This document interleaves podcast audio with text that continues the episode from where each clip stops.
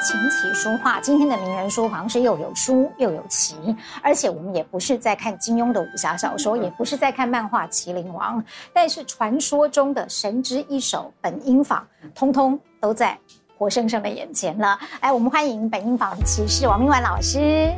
好，还有他的夫人，知名的文字工作者，还有社会观察家刘丽儿。啊，哎，拍手拍手，你好，好。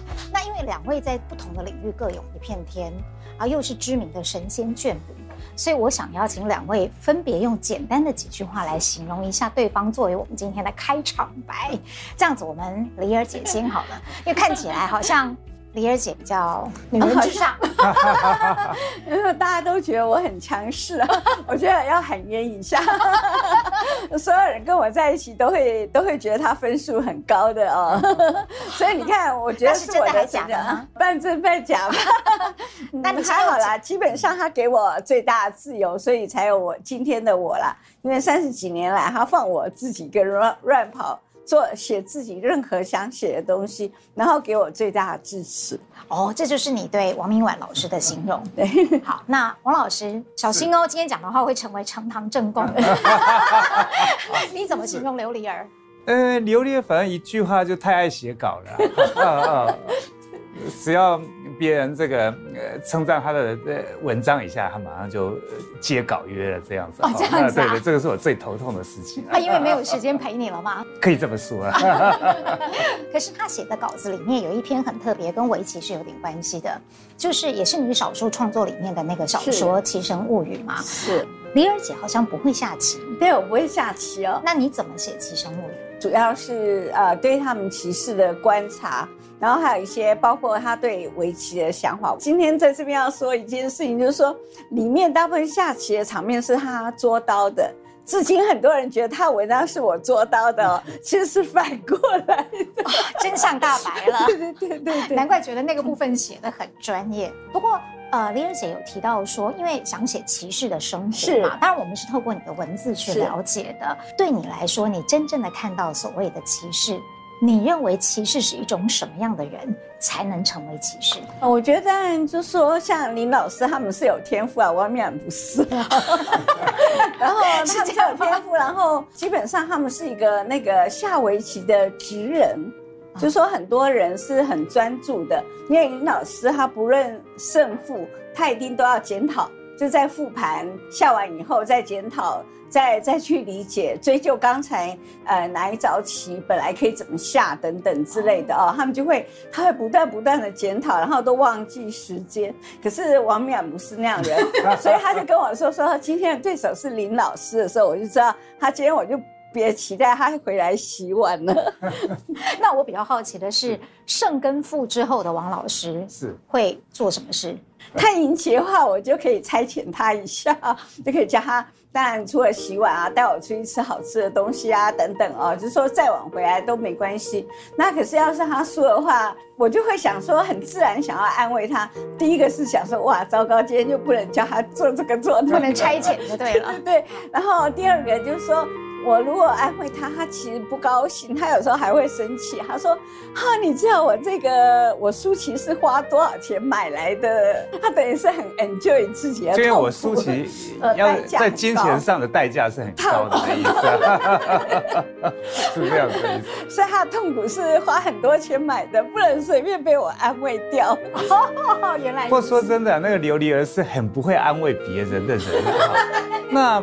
我自认为我是输了赢了，其实都差不多啊，因为真的吗？对对，因为就刘黎儿对我蛮不错，让我觉得我输了也不会说失去什么东西了 哈。不过就是说我输棋的时候，要正好琉璃儿心情不太好，就是他就会跟我说：“你看你输棋就是这个样子啊。”那事实上在你心里哦，因为你曾经讲过说，以前你不太能够接受，呃，人生如棋，棋如人生。那现在呢？那个中间经过了什么样的心境转折？嗯，那还是就是也是有年纪吧。你越年轻的时候，越会觉得自己是只有棋了哈，然后你输掉棋，就好像自己什么都没有了哈。那可是，诶，你年年纪越来越大，就知道，诶，自己除了棋以外，也是有很多必须珍重，也也有拥有很很多东西。哦，所以你输了才会去打电玩吗？诶，那是以前，最近因为要推广玩围棋啊。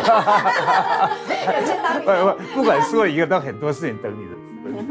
好，为什么会讲这个？是因为在《七声物语》的序里面，然后你有提到说，哦，王明婉输了棋，啊、呃，还在打电动玩具。不过看《七声物语》里面，我们觉得有一个角色感觉像是王老师的原型，就是里面那个乙哲，是因为他有时候会想要逃离一下，是吗？那本书出来的时候，是台湾有很多奇迷把它做了一个人物对照表，对对对对对，啊、就跟现实难免的一定会，对对对。呃，当然有些是是有一点影射啦，可是就是说，哦、确实有。哎，对，那包括对王明婉或是对其他骑士老师们来说，呃，那是我的看法嘛。那事实上，本人到底是怎么样子，我也不能说我百分之百了解他，对不对？那或是其他老师更是不能说百分之百。不过那是我了解的，我的印象的感觉的他们这样子。哦，那我们会这样子认为，因为还有一个就是呃。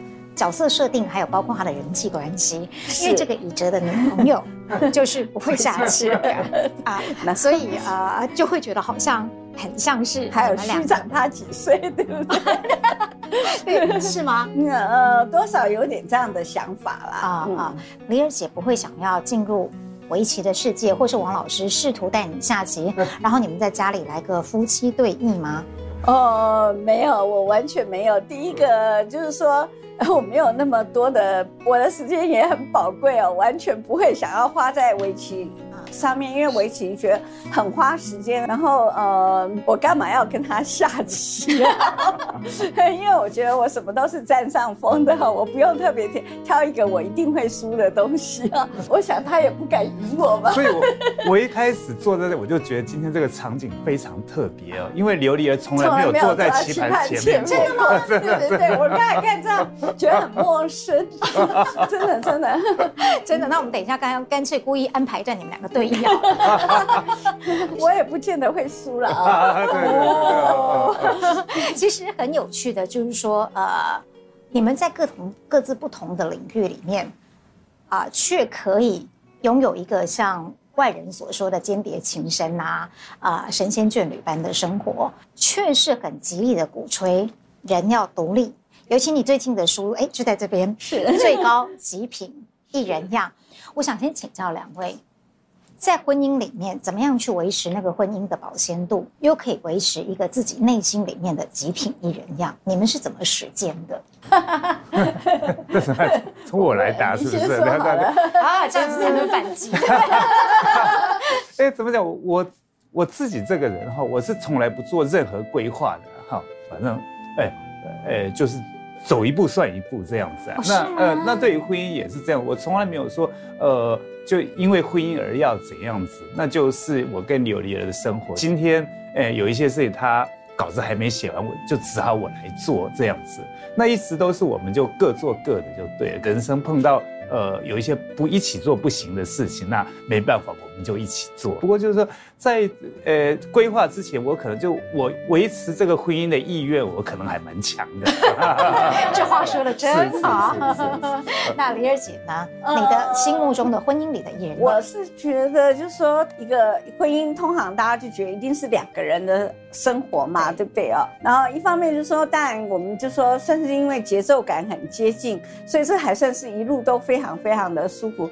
那我觉得最重要的就是，他让我拥有很大的。自我就对了，我才能够继续一直创作嘛。哦，那就像很多那个围棋界的一些前辈啊，沈云山先生、黄天才先生等等，他们都跟那个呃那个王冕说说，他说拜托，他说叫你老婆不要写那些乱七八糟的东西哦，因为我写了很多两性情色的文章啊。对对对，那沈云山先生有一说，你看他他原来政政治经济写的多好，他干嘛要写那种东西哦？叫他不要写不要写，他就会说。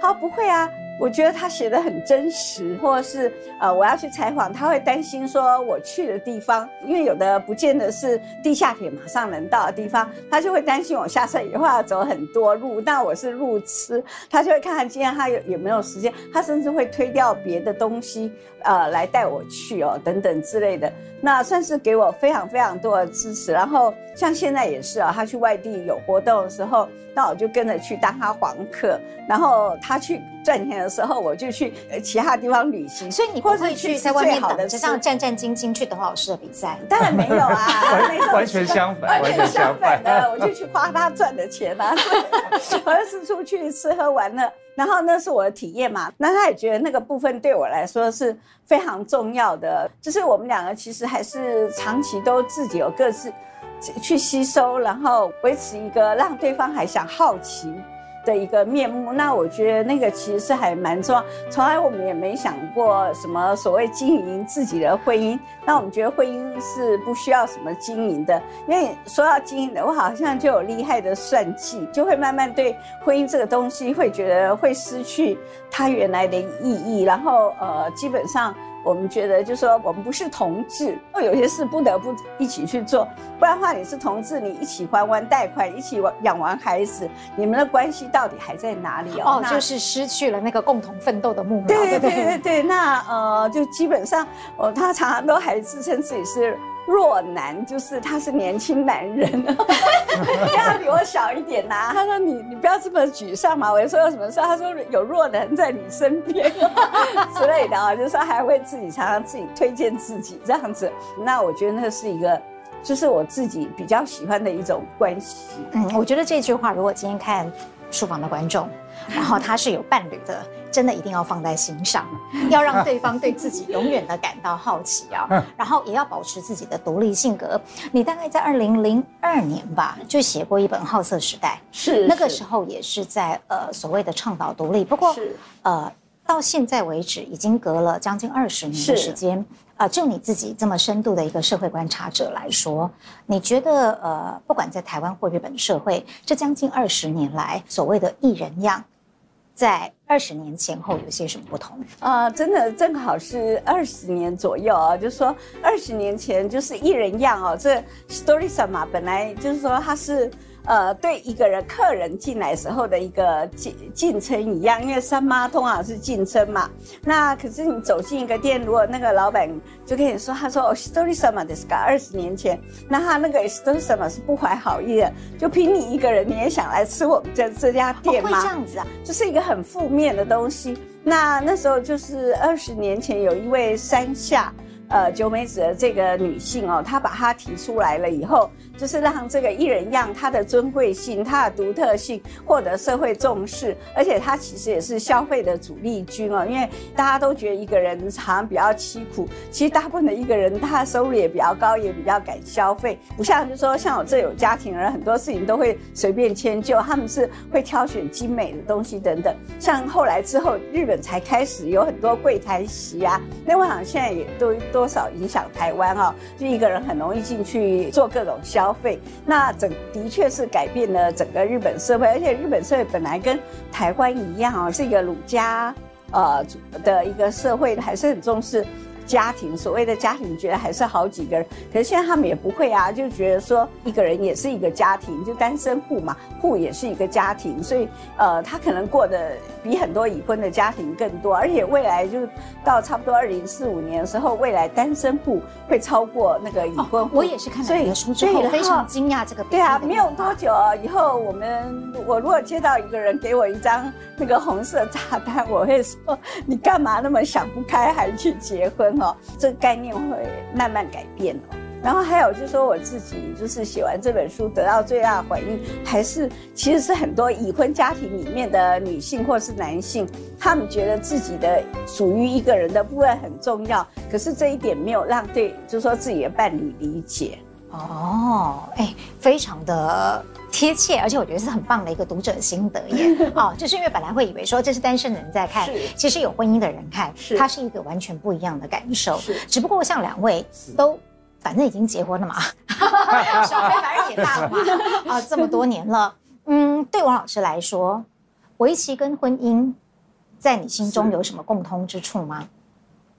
嗯，他的道理，这个也现在也都是我变成我的一部分就对了哈，所以呃，就变成没什么好分析，也没什么好去怎么讲去。就没办法客观的看他，就像你不会说你感谢你的左脚，或者是呃呃，你分析你的右手怎样子，呃，就是一个自然流露。对对对，就就围棋是我从四岁就开始接触的，那刘理也是就呃一起 一起生活了三四年，都是我的一部分。你们是因为围棋结缘的吗？呃呃，一开始是有呃有一些围，就是我有围棋活动的时候碰到刘丽儿的，因为是采访的关系。呃，最早是这样子，对。哦，然后你就一见钟情了吗？哎、呃，偏题了，偏题了，开始进爱情。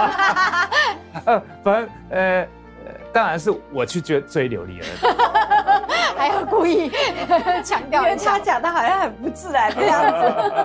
您不是我们想象当中哦那么严肃。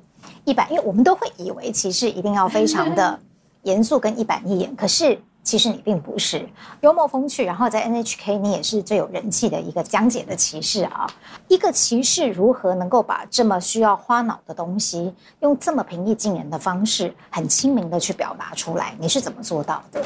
嗯，棋士当然跟别的行业一样，是什么人都有了哈，因为也很严谨的，其实也有很活泼的骑士哈，那也有除了比赛我一天到晚还是研究棋的骑士，那也有人就是除了比赛以外都做别的 事情的 骑士，是什么样的人都有。那比起来，我比较喜欢做围棋以外的事情啊哈。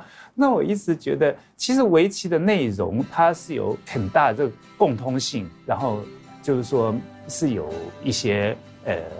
所有的人都能理解的内容，其实很多很多的。那就像 AlphaGo AlphaGo 的算法，它马上可以转用到节能上去，哈，也能用到这个自动翻译诶上去。那呃，甚至就是有很多呃东西都可以用上，就表示这个围棋的内容，其实所有的人应该都听得懂。所以我一直想把，就是说围棋的内容转化成普通的语言。哎，让大家就算不会下围棋，哎，也能享受围棋的内容。可是最直接的还是大家都学会围棋都就好了，这样子。你让大家很直接学会围棋哦。我们要来看另外这本书，是就是纯棋哦。因为就是连我是这样的 愚鲁的人，我大概看了一二章，就差不多大概知道说围棋的一个呃最基本的原则跟游戏啊游戏的规则这样。可是，毕竟你是一个已经很高段数的一个专业的棋士，你要用一般人的语言，而且要去站在初学者的立场，是，这个部分有没有一些转换上的困难？嗯，这也是一个偶然。我到日本就才快要二十岁的时候，那个呃林海峰老师介绍我去呃东京的一家这个老人之家，呃去教围棋，就对啊，教他们学围棋，那就拿了几本这个日本的所谓入门书去教这样子嘛。可是我教了五分钟，我就觉得。这个一定不行的，就是用这个入门书让他们学围棋，他们是一定学不会的哈。呃，围棋其实就是它最后的有好几种算法，可是都殊途同归，是会得到一样的结果的。那台湾是唯世界上唯一有两用两种算法来下棋的地方哈，所以我就知道。可以用一个最简单的诶算去说明围棋那样子，那所以在诶我十几岁的时候，我就诶觉得诶我有一天我要来做这个事情，让任何人都很快的学会围棋 啊。你做的还蛮特别的，除了教呃完全从零开始的人下围棋，然后你还以职业棋士的身份去参与了这个呃围棋软体的开发，能不能谈一下这个因缘际会是怎么开始？呃，因为就是。就是我很爱玩就对了哈，所以说我比起别的职业，其实我的基本功夫很不好。嗯，那我自己我也居然，哎，李二姐居然在旁边点头。那我自己也知道这一点就对了哈，就围棋大家都认为是好棋跟坏棋是很。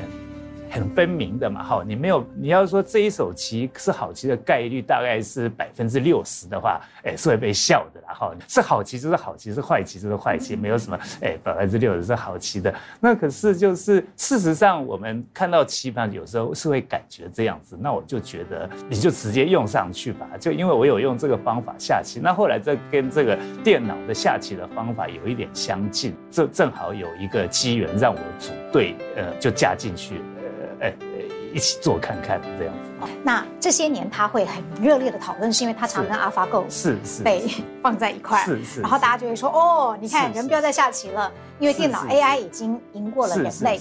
但是对于这一点，我想请王老师解释一下，是是，有必要这么想吗？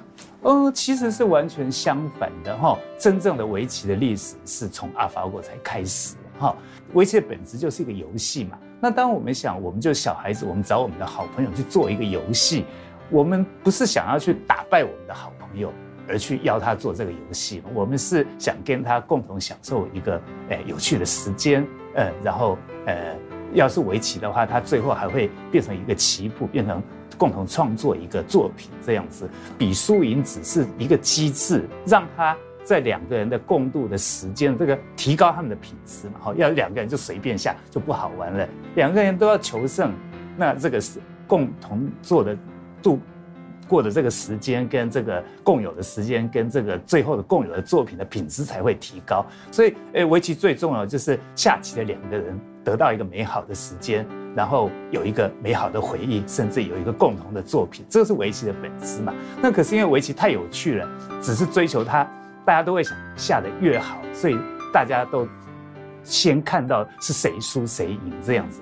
那 AlphaGo 可以说等于把围棋的这个对于这个输赢的这个，哎，太注重这个，稍微就是把它让它解放哈，就让围棋回到原点，今后哎会开始往那一边哎走，开始好好的走这样子。我之所以会提这个问题，很重要的一个原因是因为啊，当 AlphaGo 是。啊，先打败了这个韩国的李大师之后，大家已经很惊骇了。是，但是那时候我们还会想说，他就深度学习嘛。但后来在他的进化版的 AlphaGo Zero 的时候，他已经又高出了深度学习的那个范畴了。他根本就是 Zero，从零开始学习起，人因此就会变得很焦虑。是是。啊，就像您讲的，我这原理我可以放在节能没有错。可是当一幅名画是电脑用 AI。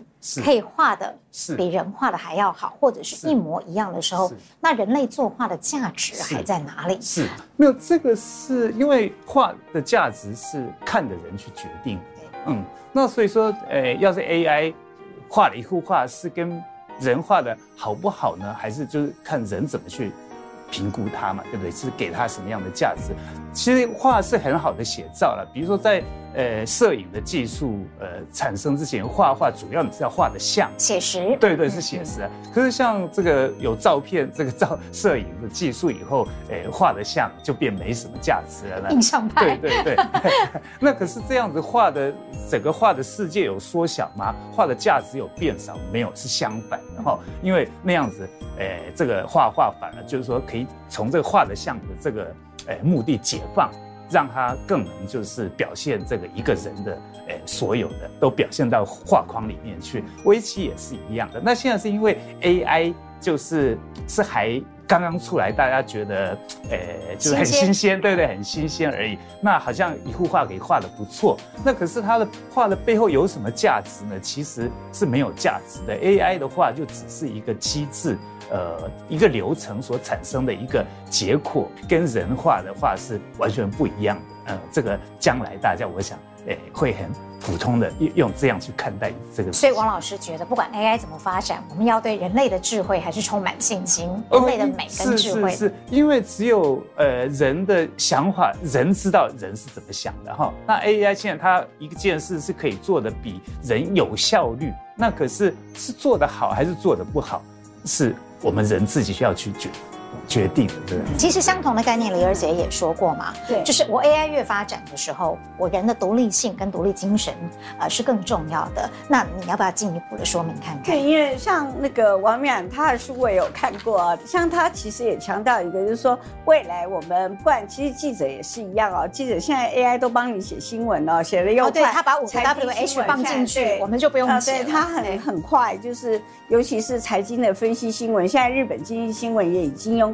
AI 记者了，不会因为受哪个利益收买等等哦，会发生一些偏差，他都不会，会觉得他很好。可是就像所有的创作品，AI 写小说等等哦，或是 AI 画画，那可是它就是少了人背后的故事。你画这幅画的一个过程跟故事，将来会变得非常重要。现在早就已经所有生活都被 AI 呃侵犯了，就是说早上你所有看任何一条新闻，AI 就会它其实旁边啊、呃、就会把你喜欢的东西全部都给你列出来，对对，对，或是你看的新啊、呃、你看的新闻，它就跟相关的新闻啊，它就自动全部筛选进去了，对对，然后你越来越偏窄，你都只看到。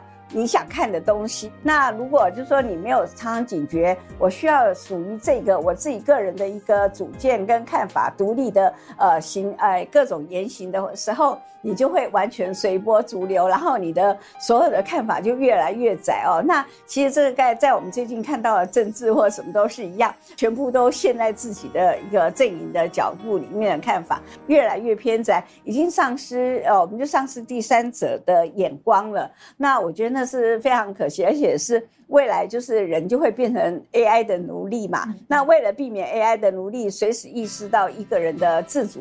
啊，就是所谓一人一样的这个概念，那我觉得也是非常非常重要。要相信人本来是有尊贵，然后我们是有故事、是有感情的，然后我们的体力跟那个能能力都有极限的，那那就是人很可爱的地方。嗯，那我想就这个问题延伸一下，刚刚李二姐也有说，其实你看了王老师的书，哦、所以王老师也会看太太的书，你们两个会。是对方的第一个读者，因为他不大看我的书了。真的吗？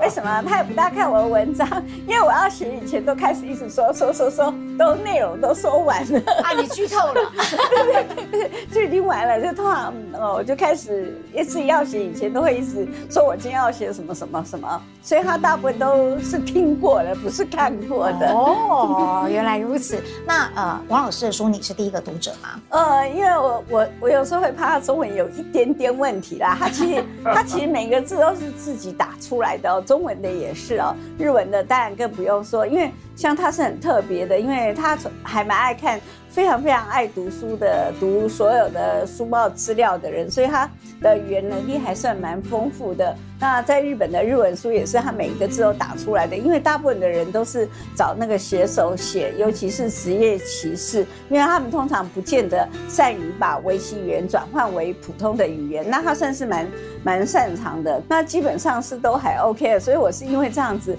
而不得不看他的书的。哦，你有帮忙润稿？太太没面子，只要他写的太没有，呃，就说如果他写的太离谱的话，会有太有损琉璃儿的名誉啊。所以就会。稍微给大家看一下，那呃润稿是还谈不上啦，基本上他他是写的中文也还都写的不错，日文的话他大概更是那呃可以，因为他实在太小气了，然后呃生活环境是日文的，日本学院都是日本人，所以他连做梦也都是用日文说的，对哦，真的吗？梦话是日文，碰到琉璃儿以前了，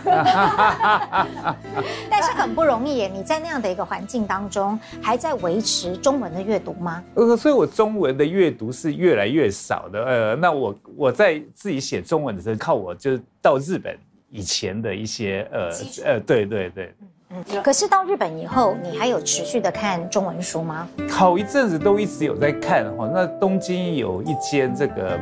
专卖台湾的书的书店，哦、那呃是是，那我到呃就高中为止都几乎是，呃过过两两三天就会去逛一次的这样子。哦，那那个时候青春年少，你喜欢看什么？哦，所以比起来我还哎，为什么这个问题会笑呢？呃呃，但就还是比较就小说啦、散文方面的书是比较多的啦。嗯，说书也没有。别的书啊，我不会去看数学书。对对，他就看，我就去他那边看到他有那个白先勇老师的书啦，等等啊，还有呃，就是一些比较文学创作的小说，他还蛮喜欢的。那白先勇老师的书，你最喜欢看哪一本？我们其实两天前才访问了他。是呃。没有，我后来就是直接听这个白先勇老师有教我一些嘛，哈，那我才发现年轻的时候看白先勇老师的书，其实是差不多只看懂十分之一就对了，哈。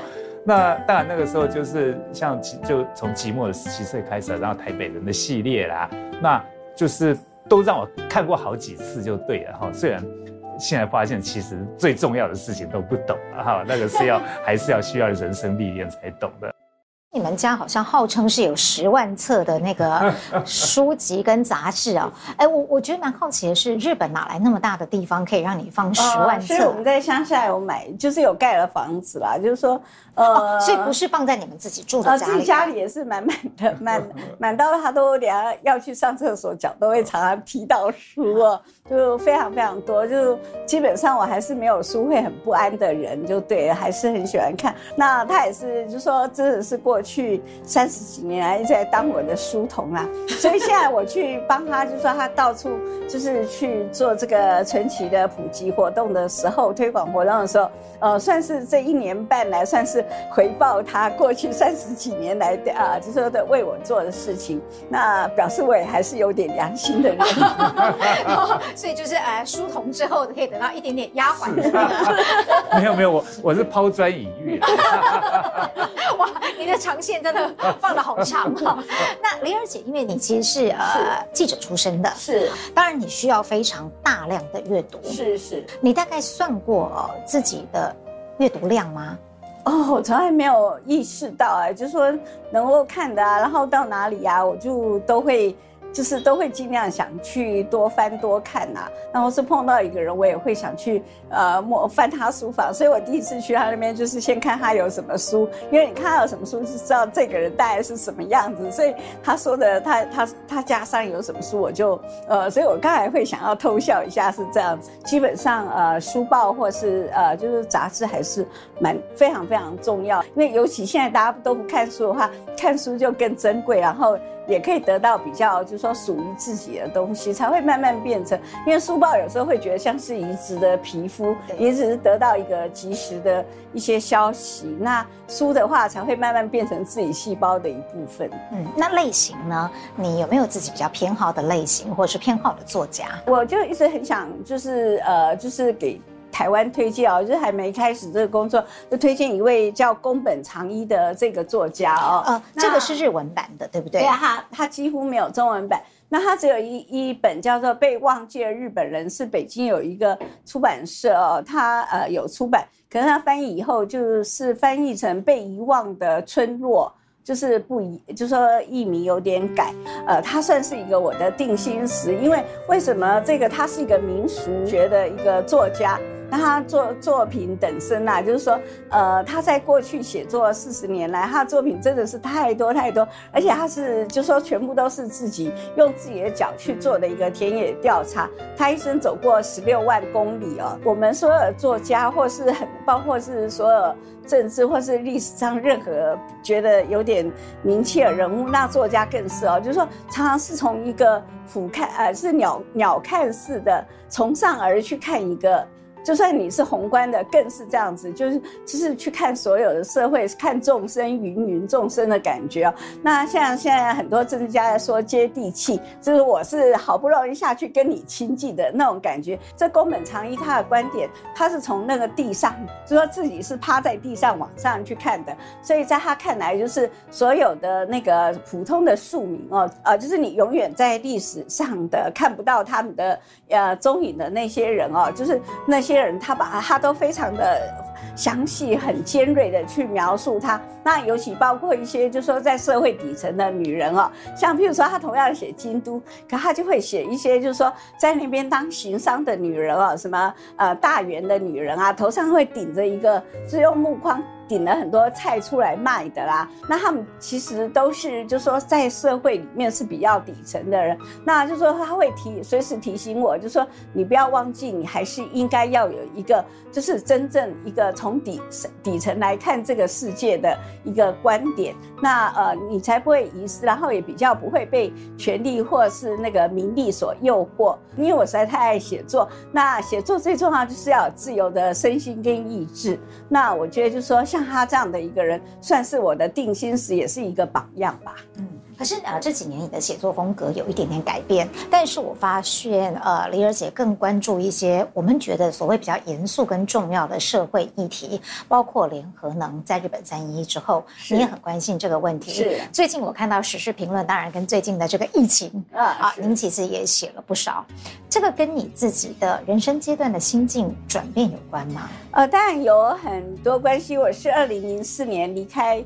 呃特派员的这个工作，然后换跑。换跑道当专栏作家，那刚开始的时候我是五十几个，一个月是五十几个专栏哦。可是那时候我就会觉得重复性的东西非常多，所以后来就尽尽量减少重复性。就说要接专栏以前会先看看对方，就说这个是不是我没有的，因为不同的专栏是也提供自己去观察社会不同的一个角度。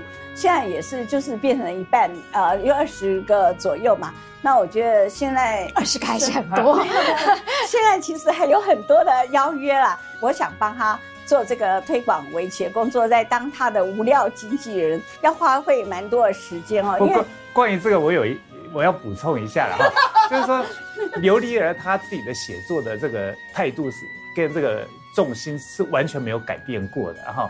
后来就是他就没当特派员以后，就是他的稿约就变成是。因为很受欢迎，就变成也就是男女两性的呃稿约比较多，所以他只好多写一点。因为有这个三一一，还有这个核灾，有很多事情变成琉璃儿不得不写这样子，所以琉璃儿是从来没改变。啊，原来如此！你看，果然是最了解他的人。所以我在台湾每次碰到人哦，不管是呃去去洗头发，然后或是去哪里，就是哦有很多警卫说，哎，我看你很多文章，我就要问说你是看哪哪个文章？一类的，一类的，因为每个人对我认识都差很远，甚至很多人不知道我曾经当过特派员啊，有很多人根本不知道我写过两性的，什么样的人都有。那我觉得自己也还蛮得意的，就是说，呃，就说你变成什么样面相，都有另外一群很不同的人认识你，嗯，真的很广泛。当然，这个写稿的速度也非常的快，才可以达到这么大的一个稿量。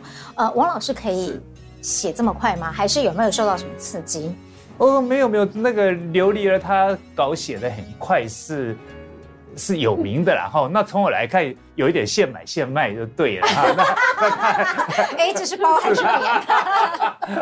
那我我要写大一件事，但没有办法像这个刘黎儿这么快就对，因为我还是需要消化的时间这样子。哦，听 得出来哦。他觉得他觉得我做什么事情都没有消化，包括吃东西也是一样。不过当记者这个是这个是没办法啊。你现在在消化的时候，这这个的时间就过了。对对 对，就他还是有那个。急迫感，就是像我的专栏，一定不像有些作家，他会一次给很多篇。我一定是到最最，就是说快要截稿前，那不是说我写不出来，是我想给读者最新鲜的东西。不过当然这个。需要消化的主题，榴莲是会好好消化的。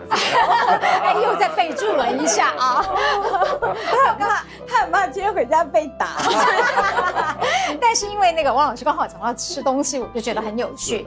你的书里面哦，是是会把吃东西跟下围棋放在一块。为什么啊？其实同源 呢？对，呃，就我有一本书，就是这个 夏雪老师一边大吃大喝，然后一边在讲棋。对对对，就是你后面那本那个。对，是是是是。呃，那这个在这个所有的这个围棋历史上，可能是第一本这样子写哈。那可是对我来说是蛮自然的啊。事实上，这个。呃，下棋有呃，跟这个吃东西就是人生的一部分，这样子，那也是有很多呃共通性的。呃，那当然回过头也还是要问一下王老师，因为刚才呃，李儿姐推荐了这一本呃宫本长一，对，那啊。呃王老师这边也拿了几本推荐书给我们名人书房的观众。那我推荐的是这一本，这个是叫呃，现在台湾可也有翻译叫金子美玲的一个童谣诗人的哦，对对，他在台湾其实蛮有知名度的。呃，对，那这本，呃，为什么推荐这一本呢？因为这是我呃认识琉璃儿以后第一本送他的书了 哈。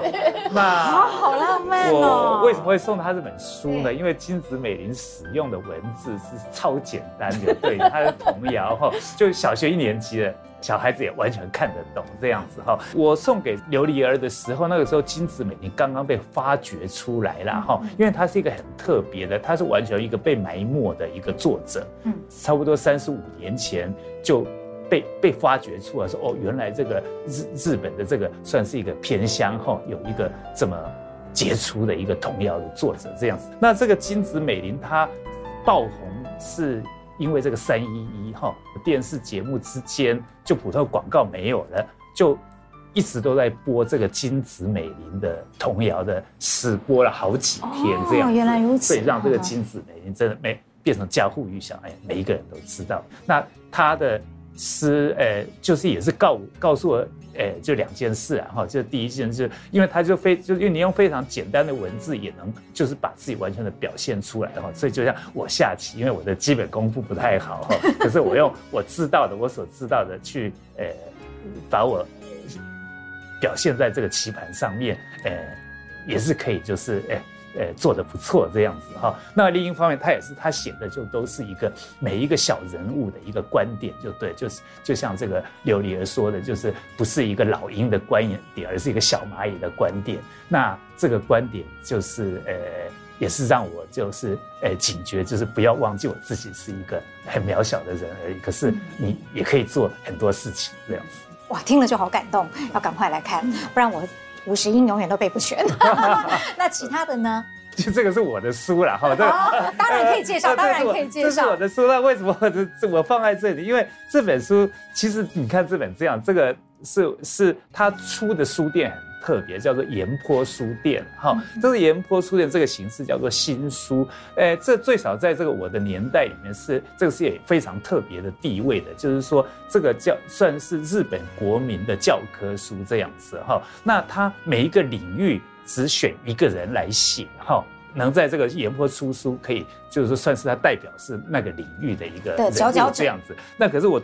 真的完全做梦也没有想到，我自己会从这个岩波书店出书哈，我觉得是我人生的一个最最大的幸运之一，这样、嗯、也是很大的荣耀。是是是，对对，因为像岩波书店，因为它算是这个这种形式的一个创始者，岩波新书。那岩波新书的这个系列，就是说他在二十五年前，这另外一个台湾人也出过书，叫戴国辉，他出了一本叫《台湾》，所以他。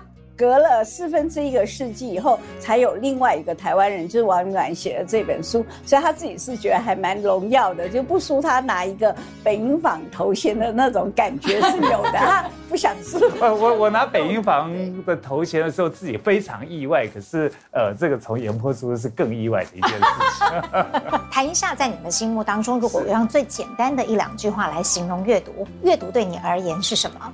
呃，我觉得阅读当然就是是一个很简单就可以获得各种不同人生体验的一个机会。就说一本书，一个作家他写的可能是非常多人的一些体验。